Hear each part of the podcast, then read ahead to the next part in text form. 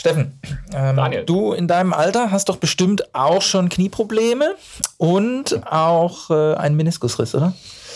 Äh, hallo, es ist äh, lieb, dass du mich darauf ansprichst, jetzt mit Mitte 20. da könnte es natürlich losgehen. Spaß. Ähm, nee, nicht wissentlich. Ich habe zumindest keinerlei Kniebeschwerden. Wäre natürlich denkbar, dass da trotzdem eine Schädigung am Meniskus ist und ich es einfach nicht merke. Das heißt, das, äh, worauf ich ja hinaus will, ist das Alter, dass man natürlich äh, im Alter auch ab und zu mal oder altersbedingt Meniskusriss einfach auch bekommt. Ja. Und äh, da steigen wir heute jetzt direkt ins Thema ein. Unser Tag heute geht über Meniskusriss. So machen wir es.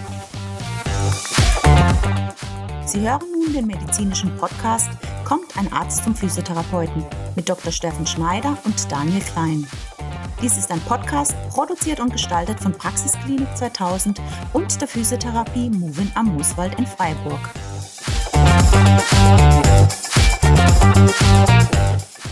Also auf das Alter sind wir schon eingegangen. Ähm, worauf ich hinaus wollte, war natürlich, dass wir ähm, beim, beim Knie vor allen Dingen heute sind. Der Knie und das Knie und der Meniskusriss. Und ähm, wir sehen ähm, natürlich vor allen Dingen Meniskusrisse im Sportbereich. Es gibt so mhm. prädestinierte Meniskusrisse, ähm, Fußball zum Beispiel, relativ ja. häufig. Ne? Ähm, wir sehen sie aber auch im Alter. Ja. Da sind sie auch einfach ähm, altersbedingt ähm, vorhanden. Aber es gibt auch genetische Anteile, wo gegebenenfalls ähm, ein Meniskusriss öfters vorkommt, zum Beispiel.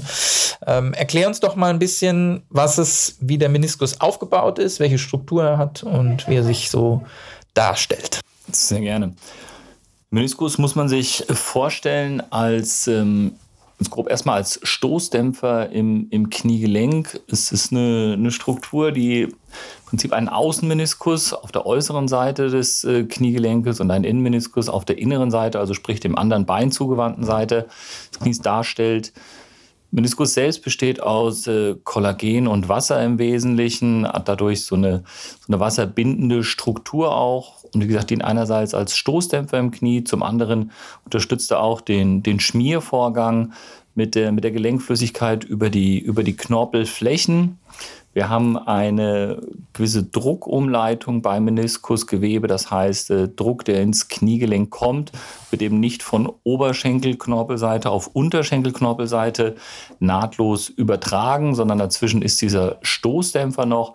Es wird eine, eine Druckspannung, eine, eine Ringspannung abgegeben. Wir haben einen speziellen Aufbau beim Meniskus, ohne da jetzt zu tief einsteigen zu wollen. Aber wenn man sich jetzt mal vorstellt, dass man, dass man das Knie oder beziehungsweise das Bein mal durchschneidet und dann von oben mal so drauf schaut, dann hat man eben, wenn man jetzt seine, seine beiden Daumen und seine Zeigefinger sozusagen aneinander legt und so zwei, zwei Cs formt, den Außen- und den Innenmeniskus. Wenn man sich das Ganze dann so anschaut und sich vorstellt, dass im Inneren dieses, dieses Cs der Blick auf die, in dem Fall dann Unterschenkelknorpelfläche frei wird, wenn man von oben guckt, oder wenn man von unten gucken würde, dann eben auf die, auf die Oberschenkelknorpelfläche, dann besteht der Meniskus aus nicht fest vorgegebenen und von außen erkennbaren, aber im Prinzip aus drei wesentlichen Zonen. Da haben wir die, sagen wir mal, dem Gelenkinnenraum am nächsten befindliche Zone, die sogenannte weiß-weiße Zone. Die geht über in eine sogenannte weiß-rote Zone und die wiederum in eine rot-rote Zone. Es bezieht sich hauptsächlich auf die Durchblutungssituation beim Meniskus, der hauptsächlich einerseits über Diffusion und andererseits aber auch über so eine randständige Blutversorgung noch etwas versorgt wird. Da kommen wir bestimmt nachher nochmal drauf, wenn es um die Frage geht, wie und welche Art von Rissen man vielleicht versorgen könnte. Erklärst du mir in dem Zusammenhang nochmal Diffusion bitte, dass das äh, jeder versteht? Sehr gerne. Diffusion Ganz grob soll man sich so vorstellen, dass äh, der Meniskus, wie wir es gerade schon gesagt haben, nicht komplett durchblutet wird, sondern dass im Prinzip gerade bei den tiefen Beugebewegungen im Knie und dann auch noch bei den Drehbewegungen im Knie das randständigere Meniskusgewebe, wo eben noch eine, Durchblutung vorliegt, im Prinzip ausgequetscht wird sozusagen und dann die Nährstoffversorgung in Richtung der gelenknahen Anteile des Meniskuses stattfindet. Genau, das ist nämlich ein wichtiger Teil noch äh, für mhm. den Meniskus, auch für die funktionelle Anatomie der Physiotherapie, weil wir natürlich versuchen, auch so gut wie möglich äh, Menisken zu erhalten und mhm. versuchen zu ähm, behandeln. Und da ist die Diffusion natürlich ein wichtiger Teil in der Belastung bei uns ne? und mhm. Belastungssteuerung auch. Ja? Ähm, wenn ich jetzt Patient bin und habe Knieschmerzen, ja. wie kann ich jetzt lokalisieren und unterscheiden, was genau ich habe und wann kann ich sehen, ob es, ob es vielleicht der Meniskusanteil ist? Also so einfach wie gut ist die Frage, muss man sagen. Es ist gar nicht so extrem einfach. Da ähm, ist es heutzutage so, dass wir da schon bisweilen recht eindeutige klinische Hinweise haben. Also sprich, jeder, der aus dem, äh, dem Bereich kommt, wird schon mal gehört haben, oh, ich habe mir das Knie verdreht und danach war es einfach blockiert, typischerweise mit einer, mit einer Streckhemmung und auch eine, einer gewissen Einschränkung der Beugung, das heißt mit einer entsprechenden Verletzung und diesem Krankheitsbild. Da dürfte fast jeder auf den Gedanken kommen, der sich mit dieser Materie ein bisschen auskennt. Hier könnten Meniskus gerissen sein und eingeklemmt sein. Heutzutage haben wir die, äh, haben wir auch schon häufiger angesprochen, die Bildgebung recht flächendeckend da. Zu, äh, zu Zeiten noch vor, vor einigen Jahren, als MRTs noch nicht so flächendeckend waren, war das auch einer der, sagen wir mal, in Anführungszeichen Notfallsituationen, wo man gesagt hat, okay, hier Verdacht auf einen eingeklemmten Meniskus, tendenziell auch häufiger ein, ein jüngerer Mensch. Da sollte man dann operativ zu Wege gehen, wenigstens aber versuchen, ob man so einen, so einen eingeklemmten Meniskus auch wieder gelöst bekommt durch vielleicht auch äh, noch nicht operative Techniken wie so ein Ausschütteln. Ansonsten ist es so, man sich das Knie vorstellt oder das Knie mal so in die Hand nimmt, es gibt einen inneren, äußeren Gelenkspalt, das muss man zugeben, das ist ein bisschen schwierig zu tasten, wenn man das nicht regelhaft macht. Ähm, wenn da eine Schmerzhaftigkeit innen wie außen vorliegt und es liegt kein Unfall vor, dass man jetzt sagt, okay, man hat jene Verletzung gehabt oder dieses Manöver ist passiert und danach ist aufgetreten, dann kann so eine Schmerzhaftigkeit, meistens ist es auf der Innenseite, mal so ein Hinweis darauf sein. Aber dass es jetzt so was Typisches gäbe, abgesehen von der Blockade, wo man ganz sicher auch als, als Nicht-Physiotherapeut oder als Nicht-Arzt oder medizinischen Bewanderter sagt, das ist jetzt der Meniskus, das ist schon eher schwierig, glaube ich. Gut, du hast es ja eben ähm, gut erklärt, auch mit dem, wie der Meniskus aufgebaut ist und wie man mhm. sich das vorstellen kann. Jetzt haben wir ja, und das ist für uns ja auch wiederum wichtig, verschiedene Anteile des Meniskus, die defekt oder kaputt oder gerissen sein können. Mhm. Ähm, da gibt es auch bestimmte Einteilungen. Ähm, kannst du dazu noch was sagen? Stichwort Korbhenkel, Stichwort Innenmeniskusriss. Gibt es da Unterschiede zwischen innen und außen? Mhm.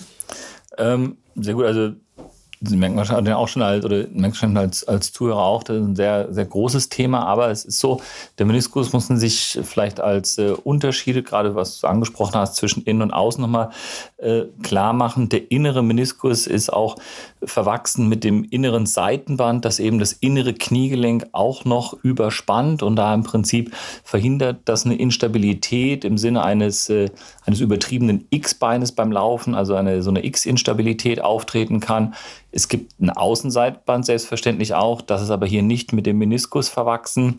Wir haben auch häufiger eine Mehrbelastung der inneren Kniegelenksanteile, dadurch auch mehr Belastung auf dem, auf dem inneren Meniskus. Und dieser Meniskus, wenn wir uns da nochmal dieses C, was wir ja mit, äh, mit Zeigefinger und Daumen geformt haben, zum Draufgucken vorstellen, dann gibt es eben auch sozusagen am, am, an der Fingerkuppe des Zeigefingers und auch an der Daumenkuppe die sogenannte vordere und hintere Meniskuswurzel, wo der Meniskus nochmal aufgehängt ist. Und da muss man sich das äh, kommen wir wieder mal zu unserem Vergleich mit dem Autoreifen, den man echt häufig hernehmen kann. Wenn man Autoreifen hat und das Gummi irgendwo komplett durchgeschnitten ist, dann kann man auf diesem Autoreifen auch nicht mehr fahren, weil der keine vernünftige Spannung mehr aufrecht erhält. Beim Meniskus wäre das auch so, wenn jetzt beispielsweise die Aufhängung, also sprich die vordere oder hintere Wurzel kaputt wäre oder wenn ein Meniskusriss einmal komplett quer durchginge, sozusagen von gelenknah bis ganz nach außen durchreißt, dann ist der Meniskus funktionell nicht mehr intakt. Das heißt, er erfüllt, auch wenn das Gewebe noch da ist, diese Funktion nicht mehr, weil er einfach strukturell so kaputt ist, dass er diese Druckumleitung und diese Stoßdämpferfunktion so gar nicht mehr aufbauen kann. Das heißt, wir haben mehr auch Begleitverletzungen beim Meniskus mit dabei? Beim Sportler wahrscheinlich schon. Ja, das schnelle ist schon so. Rotationsbewegungen. Es gibt, gibt, ja solche, solche Klassiker auch, wie man das früher vielleicht noch kennt, oder auch sowas wie die Unhappy Triad. ähm, wo man sagt, okay, oder die anteromediale Rotationsinstabilität, also die vordere und nach innen gerichtete äh, Drehinstabilität, wo dann beispielsweise ein Kreuzband, das vordere Kreuzband reißt, der Meniskus reizt und auch das innere Seitenband verletzt ist.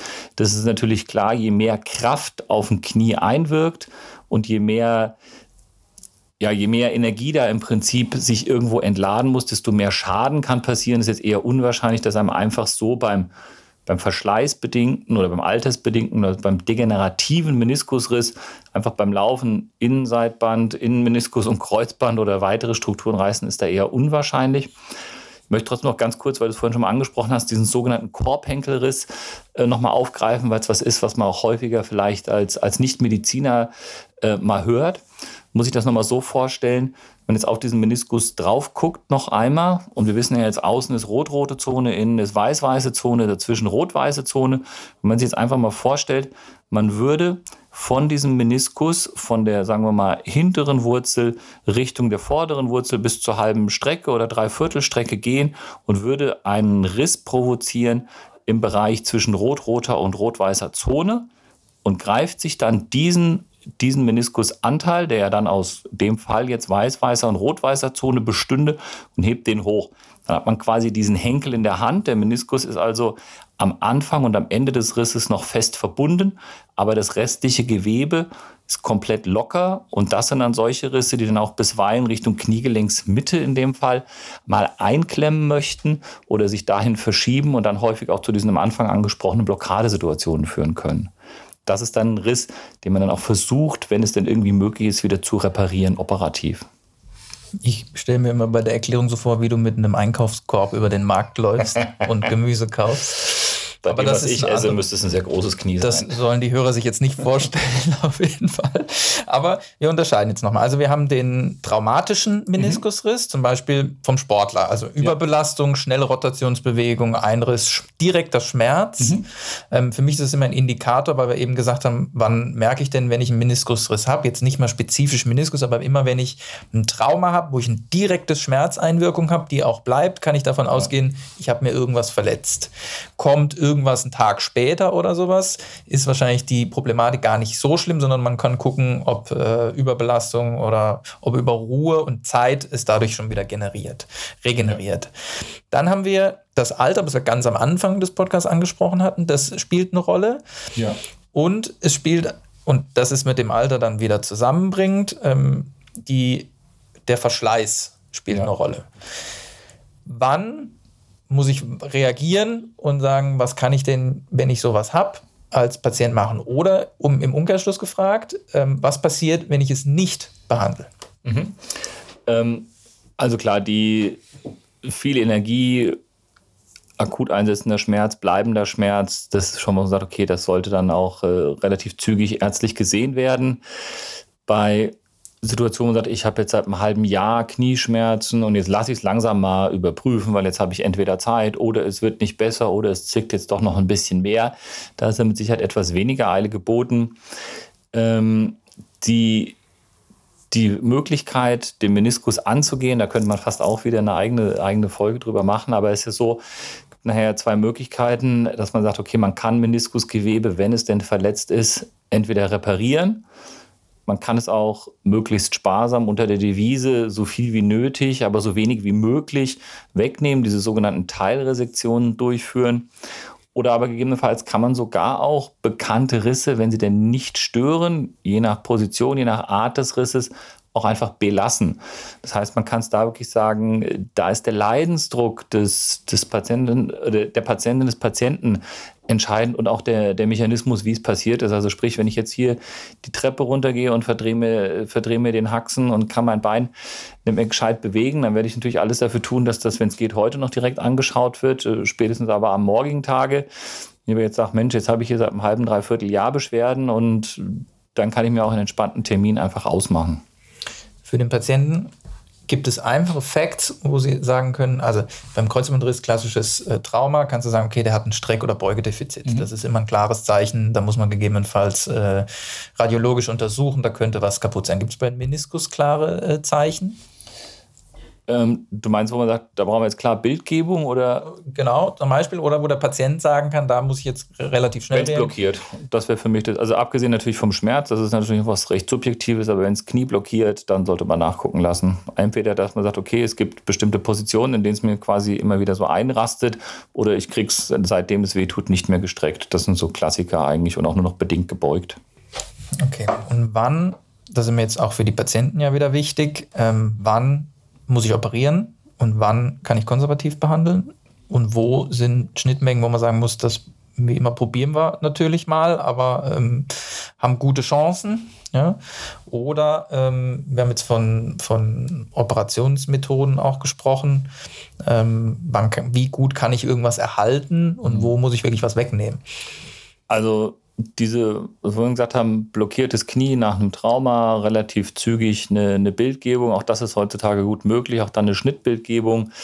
Ähm, sagen wir, da kommt so ein vorhin angesprochener Korbhenkelriss bei raus. Das ist schon was, was ich relativ zeitnah versorgt haben wollen würde. Es kommen bisweilen trotzdem auch Patienten, die sagen, ja, ich habe jetzt seit einem Vierteljahr da Knieschmerzen und es wird nicht besser. Man macht ein MRT und da ist dann noch doch mal die eine oder der andere dabei, wo auch ein solcher Korbhenkelriss sich zeigt, aber einfach keine Blockadesituation da war und dadurch sich der Druck nicht so aufgebaut hat, für die Patientin oder den Patienten da zügiger zum Arzt zu kommen.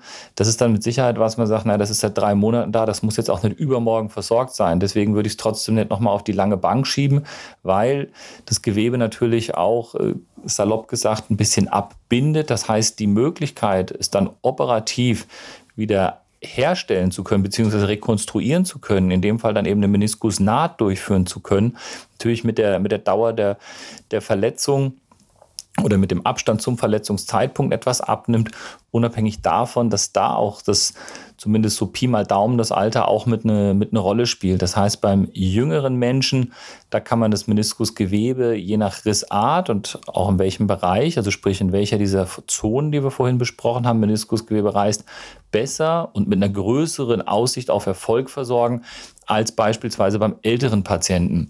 Und da ist es irgendwie immer noch so, dass man auch da natürlich die nicht eine Absolutgrenze geben kann, aber so, so Pi mal Daumen muss man sagen, so ab 40 ungefähr wird es da dann doch schon schwieriger, Meniskusgewebe zu versorgen.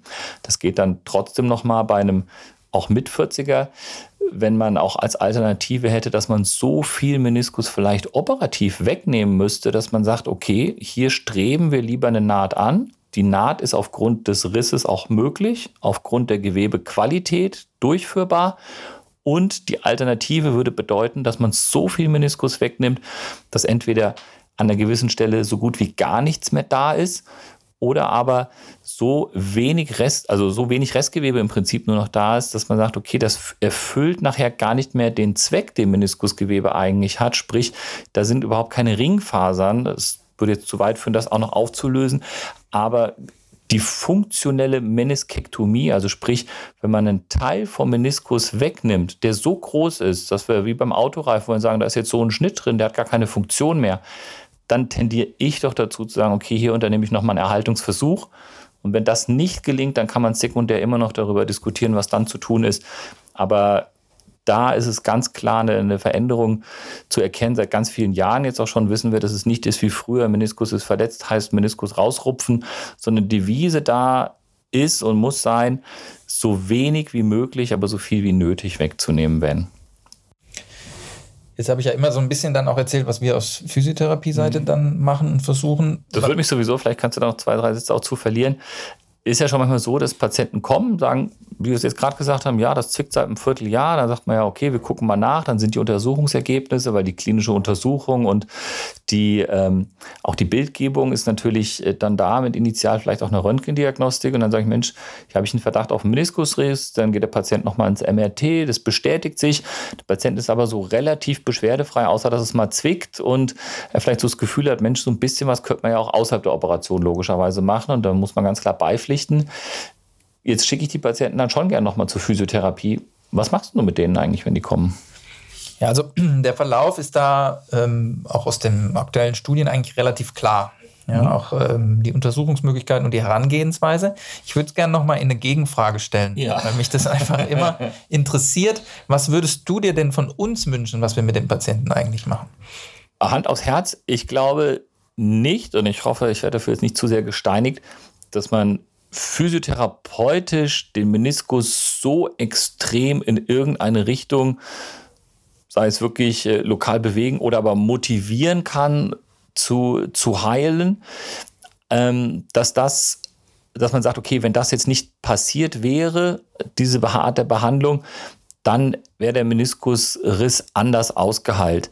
Ich glaube schon, dass man auf jeden Fall solche Aspekte wie die Schmerzreduktion, Stabilisierung im Kniegelenk, vielleicht gibt es auch die Möglichkeit über spezielle oder ähm, Bewegungsrichtungen, sei es, wir hatten ja vorhin das mit der Diffusion in der tiefen Flexion und Rotation besprochen, über Übungen physiotherapeutisch, die Patienten dann erlernen. Da stelle ich mir auch wieder vor, dass die Hausaufgaben extrem wichtig sind für den Patienten dass man da versucht, irgendwas optimal zu, zu ernähren im Meniskusgewebe. Meine Vorstellung ist einfach, so gebe ich zu, ähm, deswegen auch meine Frage vorhin, was machst du eigentlich mit denen? ich lasse den Patienten dann schon oder der Patientin natürlich diese, diese Zeit zu sagen, okay, probieren wir es mal konservativ, vielleicht ein paar Schmerztabletten, ein bisschen kühlen, ähm, das physiotherapeutische beüben und dann schauen wir mal, wie, wie sie es entwickelt, wenn es nicht so eine vorhin beschriebene Akutsituation ist. Und es gibt sie wirklich immer wie auch gerade vorletzte Woche, Patient kommt, äh, Knie verdreht, Meniskus, äh, Zeichen, alles positiv, hat relativ zügig dann auch ein, ein MRT bekommen, Meniskusriss, sonst kein größerer, größerer Binnenschaden, konnte aber nicht frei, also konnte frei strecken, aber nur bis, bis 90 Grad, also im, im Kniegelenk durchbeugen und äh, war noch etwas, etwas jünger auch angestrebt dann die, die Kniespiegelung und vier Tage später kommt der Anruf vom Patienten, ja, hat jetzt gekühlt, hat geschont, ist soweit okay, hat eigentlich keine wesentlichen Schmerzen mehr. Und dann haben wir gesagt, gut, dann müssen wir da jetzt nicht akut dran gehen. Es ist jetzt keine Situation, die uns da irgendwie so unter Druck setzt, dass man sagt, wenn wir es heute nicht machen, dann können wir es in, in vier Wochen oder auch in zwei, drei Monaten gar nicht mehr angehen. Und der geht jetzt auch erstmal noch zur physiotherapeutischen Beübung, um da das Ergebnis im Prinzip, wie man so schön sagt, zu konsolidieren, also das Ergebnis so zu bewahren. Ja, also physiotherapeutisch ist die Herangehensweise bei solchen Geschichten eigentlich immer, immer klar. Mhm. Ich versuche nur nicht zu sehr ins Detail, ja. sondern einfach den Therapieansatz zu erklären. Also ähm, egal, ob wir jetzt noch nicht wissen, geht der Patient gegebenenfalls doch in eine OP oder wissen wir schon die Info, wir probieren es komplett konservativ, mhm. weil eine OP sich da noch nicht lohnt, sondern oder ähm, wir, wir sind noch völlig frei von Meinung und wissen noch nicht, was daraus wird. Ja? Für mich ist immer wichtig, auch dann als Feedback für den Patienten und als Feedback auch für den Arzt und natürlich für unsere Therapie dann auch als Wieder Widerlage oder Widerlegung, ähm, dass man einen, einen Anfangstest macht. Mhm und für mich ist dann immer, wir haben zu gucken, ist es ein Hardware- oder Softwareproblem? Mhm. Ja, also zu gucken, ist der Meniskus der Hauptanteil oder ist vielleicht sogar äh, der Schmerz über die fehlende Koordination, Stabilisation, Kraftdefizit oder ja. Beinachsendefizit da? Und dann wieder einen Retest zu machen. Was hat sich verbessert? Was hat sich gegeben? Jetzt gar nicht geändert, dann ist das auch immer eine wichtige Info ja, zur Entscheidungsfindung. Ja? Und das läuft mir in der Physiotherapie noch ein bisschen zu wenig. Da werde ich jetzt genauso gesteinigt wie du wahrscheinlich, weil ich natürlich jetzt ähm, kritisiere. Aber ähm, für uns ist einfach wichtig, ähm, wir gehen immer mehr in der Testung dahingehend auch aktiv zu gehen. Und für mich, wenn der jetzt keine Funktionseinschränkung hat, wenn ich sehe, der hat Schmerzen in die Kniebeuge, in, mhm. der, in der maximalen Kniebeuge, dann, dann gehe ich sofort aktiv daran. Mhm. Ja? Ich muss ihn, ich muss fange fang koordinativ an, ich ähm, mache Stabilisation und gehe dann gerne auch relativ gut in die Maximalkraft, weil wir können einfach das Knie wunderbar über die Muskulatur äh, stabilisieren ja. und dort viel, viel gewinnen. Ja? Und außer der hat eine Funktionseinschränkung, dann gucke ich natürlich erstmal, dass ich die Funktionseinschränkung hinkriege. Ich gucke viel auf die Beinachse. Fußgewölbe Sehr wichtiges Stichwort, Beinachse, sehr wichtiges ja, Stichwort. Weil die Belastung natürlich, wenn ich, wenn ich einseitig in eine X-Bein- oder Obereinstellung ja. massiv reingehe, habe ich natürlich auf den einen Seiten immer mehr Belastung. Ja, ja vielleicht auch, also absolut, nur dass das wirklich ähm, für, für jeden nochmal auch von der Vorstellung so ist. Also wenn man jetzt sagt, man hat ein zu starkes O-Bein, dann gibt es natürlich mehr Druck auf der Knieinnenseite, ein X-Bein mehr auf der Außenseite und auch wenn wir da wieder bei der Analogie zum Autoreifen bleiben, wenn da die Spur verstellt ist, dann kann man den Reifen so häufig wechseln, wie man will. Dann wird sich immer wieder das Profil an den entsprechenden Stellen abfahren. Meniskus wäre das so, man sagt, okay, da ist ein massives O-Bein, der Meniskus hat einen Schaden bekommen durch Verschleiß.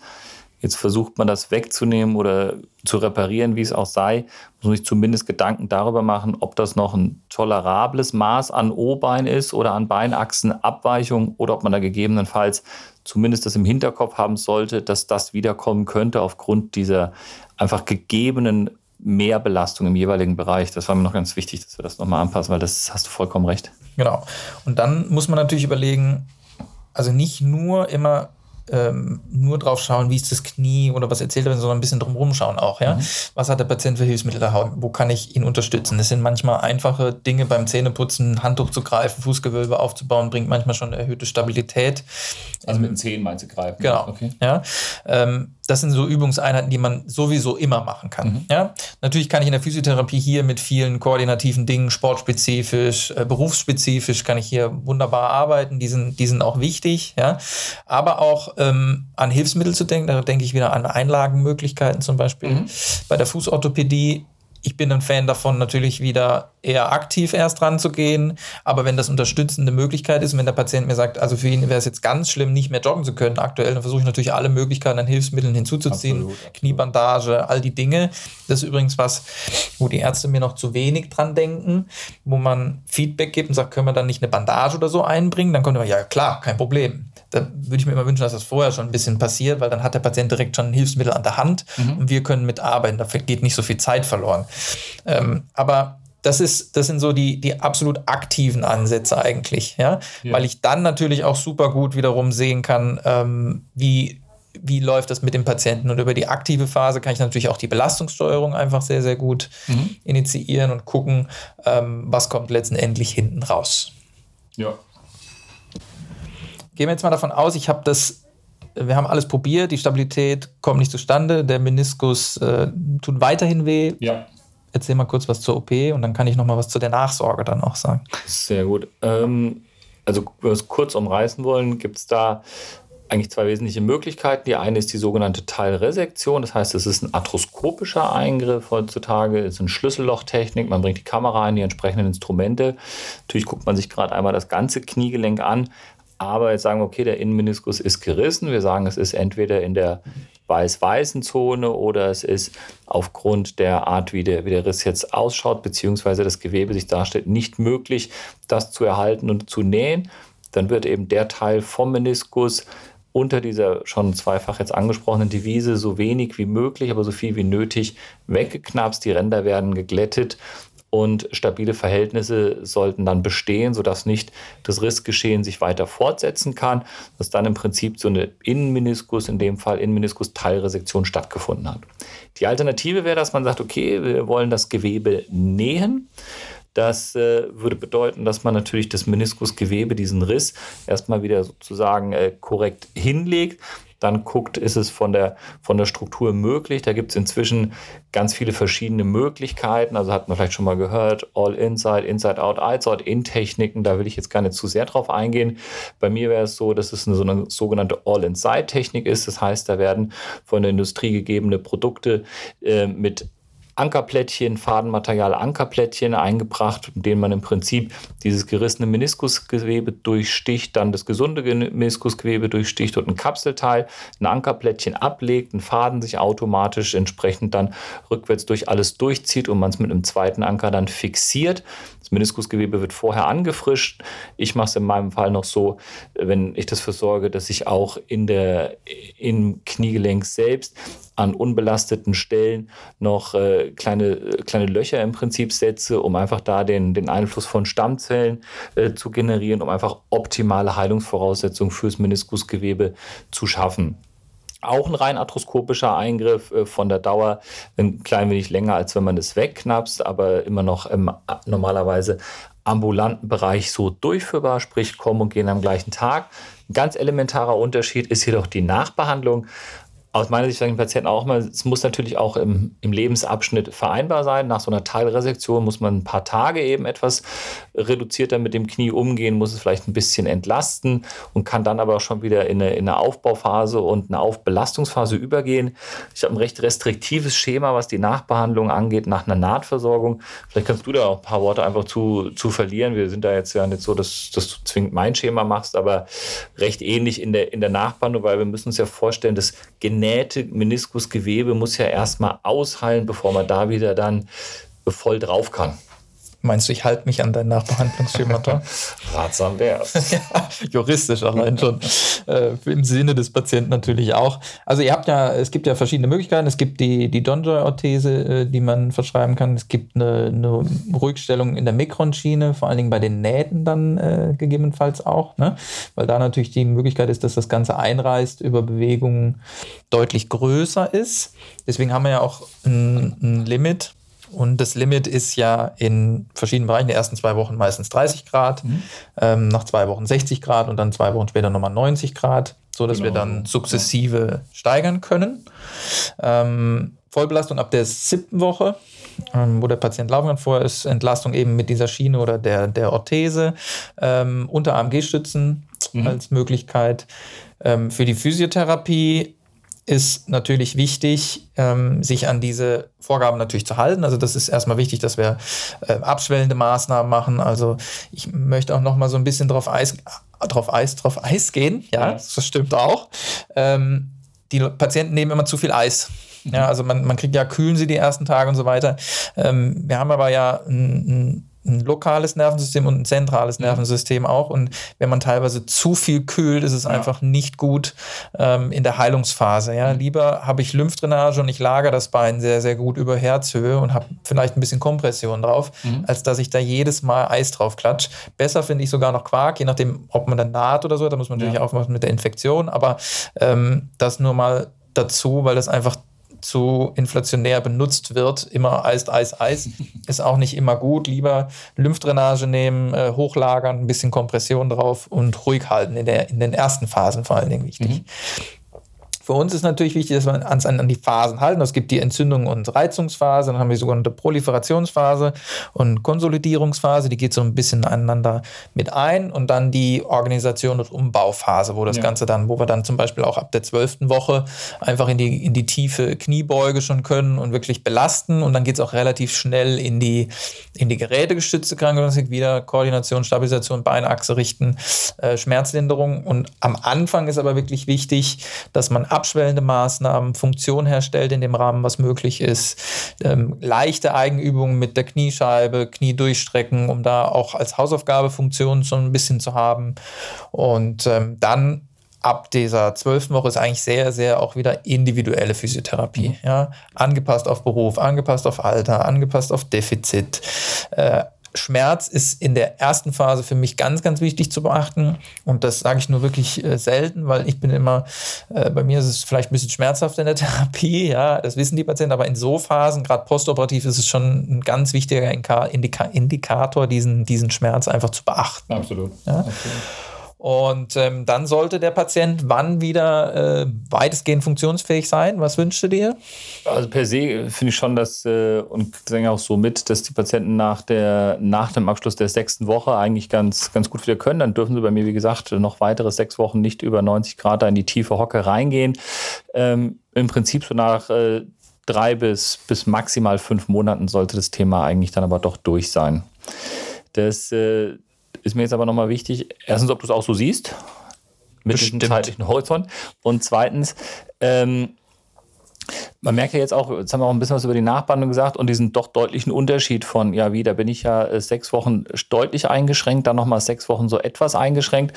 Und äh, deswegen auch da wieder der Wunsch, dass man das schon äh, recht individuell mit dem Patienten, der Patientin besprechen muss, ähm, ob das von der Lebensphase her auch gerade geht. Das heißt, das berufliche, sei es äh, sportliche Ambitionen oder sei es einfach, dass man sagt, Mensch, ich habe kleine Kinder, ich muss die ständig vom Boden irgendwie auch mal aufheben, tragen können, in die Hocker gehen mit denen. Ich kann gar keine Nahtversorgung momentan anstreben. Da muss man bisweilen noch mal zu einer Kompromisssituation kommen, dass man sagt, entweder man kann noch zuwarten, bis sich da eben im Prinzip die, die Situation äh, oder die Betreuungssituation für die Kinder anders ergeben hat, dass äh, Partner oder wie auch immer da mehr übernehmen kann oder Eltern, weil sonst wie A oder man sagt, okay, nee, es tut aber so weh, wir müssen das Problem jetzt lösen, man muss sagen, gut, dann muss man gegebenenfalls auch mal eine Teilresektion durchführen, auch wenn man es vielleicht sogar hätte noch nähen können, weil die Situation so nicht haltbar war, aber eine Nahtversorgung einfach aufgrund der Umgebungsumstände nicht möglich war. Also da ist es auch wieder so, es spielt eine ganz große Rolle, was die Patientin der Patient jeweils mitbringt.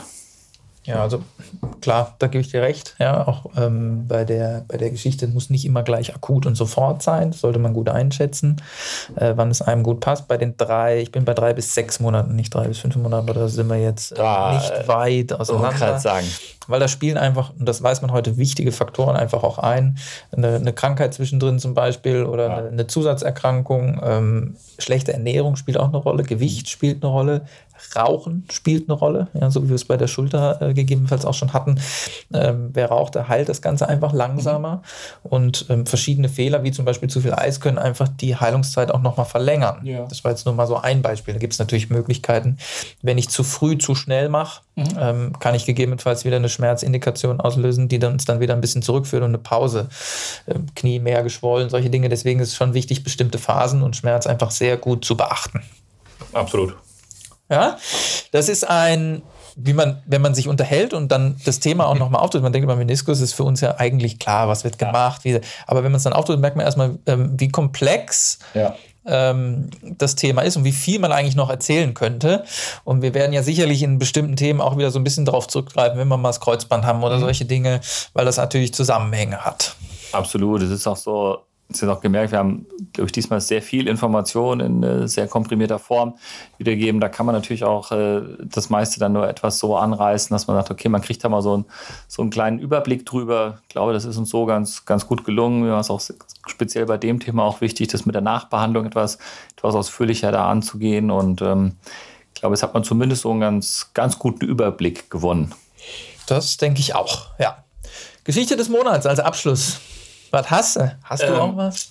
Ich habe nichts im Angebot, aber ich habe doch kürzlich äh, mitbekommen, du hast ja eine neue Kaffeemaschine zugelegt. Und Ja. nicht irgendeine, sondern ein silbrig glänzendes High-End-Gerät. Ja, ich habe ja, ich bin ja ein bisschen Italien-Fan. Für mich ist ja, ähm, das übrigens, ist, die, den, den Kollegen ist aufgefallen, die kriegen immer Schokolade geschenkt und ich kriege immer Wein geschenkt. Das liegt natürlich an den Gesprächen, die man auch mit den Patienten führt. Und ich bin ja ein Fan von äh, Dolce Vita und Lebensqualität, weil für mich ja in der Therapie Lebensqualität einfach ähm, sehr, sehr äh, auch entscheidend ist, wenn es jemand gut geht, wenn sich jemand was gönnt. Ja. In Köln sagt man, man muss sich schon mal was gönnen können. Ne? und ähm, das, ist, das ist für mich einfach wichtig und dann, dann hat man auch Spaß an Dingen und dann geht es einem gut und dann wären wir wieder bei Heilung. Ja?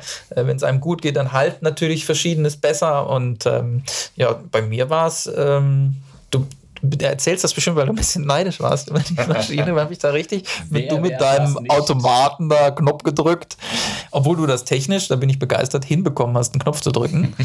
ähm, das ist schon manches du lernst. Also du entwickelst dich auch technisch.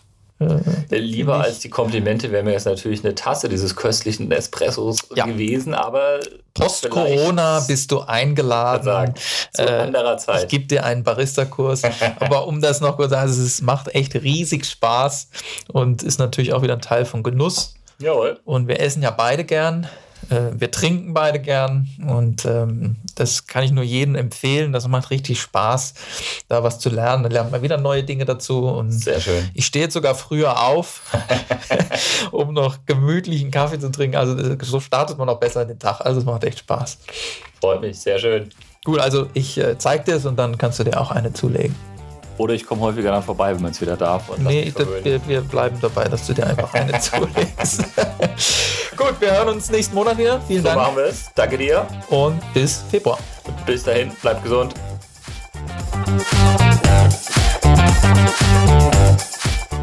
Dies ist ein Podcast, produziert und gestaltet von Praxisklinik 2000 und der Physiotherapie Movin am Mooswald in Freiburg.